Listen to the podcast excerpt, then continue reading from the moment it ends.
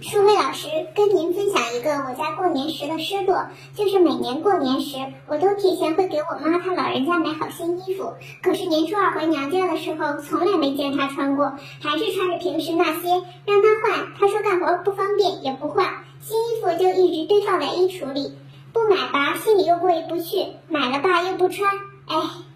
我听很多人啊跟我抱怨过，说老人的节俭啊，或者是自己买的这个东西啊，总是看不到老人用啊，感到很无奈。其实呢，在这里面呢，我们要注意这么几点，还是要注意一个策略。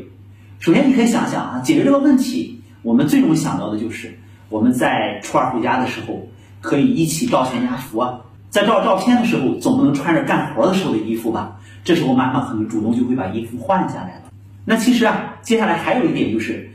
你会发现，如果你让你先生去跟岳母沟通啊，可能远远比你跟他沟通要好得多。比如说，你可以让先生说这是他买的，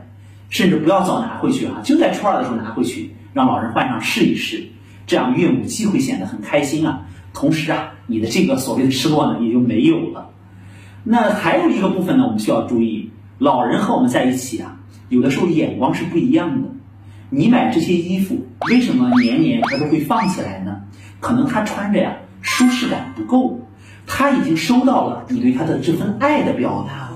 但是呢，他穿起来呢，觉得没有那么舒服。那这个时候你要注意了，你不要光以你的眼光挑选你觉得他穿着好看的，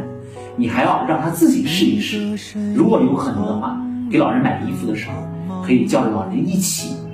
同时呢，我这里还有一个挺好玩的建议，是突然想到的。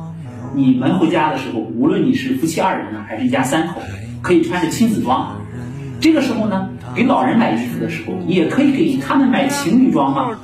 如果买的是情侣装的话，你会发现只有爸爸穿着这个新衣服，妈妈没有穿，是不是不协调啊？这点啊，不用你说，可能在你回家之前啊，爸爸就提前把这个工作做了，让老人换上新衣服，是不是这样？问题也可以得到解决呢？